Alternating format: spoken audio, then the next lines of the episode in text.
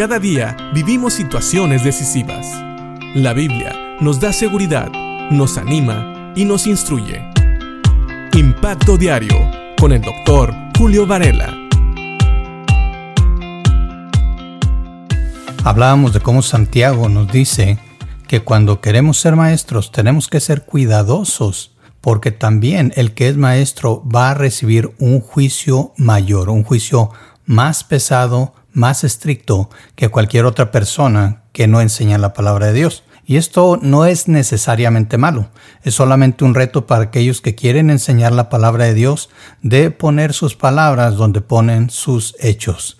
Es vivir como Dios quiere que vivamos. Ahora, Santiago en el capítulo 3, en el versículo 2 nos sigue hablando y esto tiene relación con el versículo 1 en, cuanto al testimonio, en cuanto a cómo vivir. Va a empezar a hablar Santiago acerca de un miembro muy pequeño del cuerpo que nos puede meter en grandes dificultades. Pero empieza en el versículo 2 diciendo, en la nueva traducción viviente, capítulo 3 de Santiago, versículo 2, dice, es cierto que todos cometemos muchos errores, pues si pudiéramos dominar la lengua, seríamos perfectos, capaces de controlarnos en todo sentido.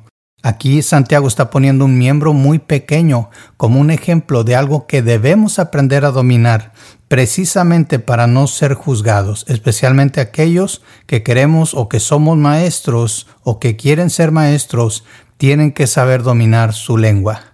Curiosamente, los maestros usamos la lengua para enseñar, o mejor dicho, para expresar lo que estamos enseñando, pero el testimonio es el que realmente impacta, es lo que realmente va a dar un impacto profundo, un impacto que dure.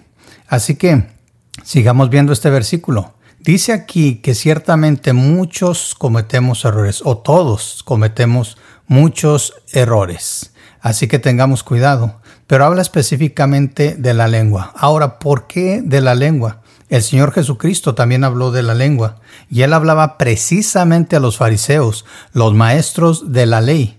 En Mateo capítulo 12, si nosotros vamos ahí, él habla en el versículo 34 y les llama camada de víboras o generación de víboras. Dice, ¿cómo pueden hablar cosas buenas siendo malos? Y fíjense lo que dice en, la siguiente parte del versículo, del versículo 34 de Mateo 12, dice, porque de la abundancia del corazón habla la boca. Este es el problema con la lengua, que la lengua muchas veces expresa lo que hay en el corazón. Y cuando salen cosas que no agradan a Dios, eso es lo que está en el corazón. De un maestro de cualquier creyente, pero especialmente de un maestro de la Biblia, debería de salir por su boca lo que hay en su corazón y lo que debe de haber en el corazón de todo creyente, especialmente de los maestros, es la palabra de Dios. Así que por eso Santiago empieza a advertir acerca de la lengua. Jesús ya lo dijo. ¿Cómo pueden hablar cosas buenas siendo malos? Pero sin embargo, dice también, porque de la abundancia del corazón habla la boca. Lo que está diciendo Jesús en este caso, aquí estaban los fariseos acusando a Jesús de estar del lado del enemigo, del lado de Belcebú, del lado de aquel con el cual Jesús no tenía nada que ver. Estaban blasfemando contra el Hijo de Dios. Y por eso Jesús les dice que realmente ellos no estaban hablando verdad, sino estaban hablando de la maldad que había en su corazón. Por eso les dice generación de víboras están hablando blasfemia. Así que tengamos cuidado y cuidamos nuestra lengua. Nuestra lengua expresa lo que hay en nuestro corazón. ¿Qué sale de tu lengua todos los días? ¿Qué hablas? Esto es importante. Hoy por la mañana presencié un accidente. Dos coches chocaron. Dos coches tuvieron una colisión.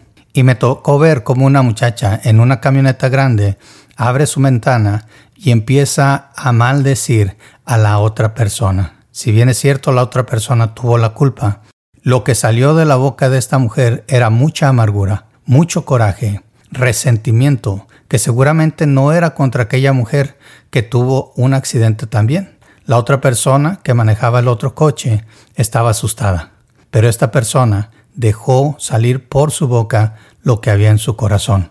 Y esto, precisamente, cuando estamos en situaciones difíciles, cuando estamos en situaciones sorpresivas, lo que sale de nuestra boca es realmente lo que está en nuestro corazón.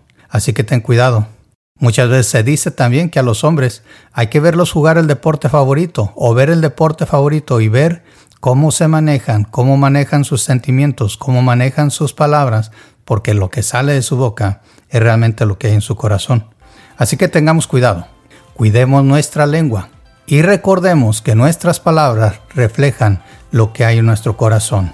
Vamos a seguir hablando de la lengua, pero por lo pronto piensa en esto y que Dios te bendiga.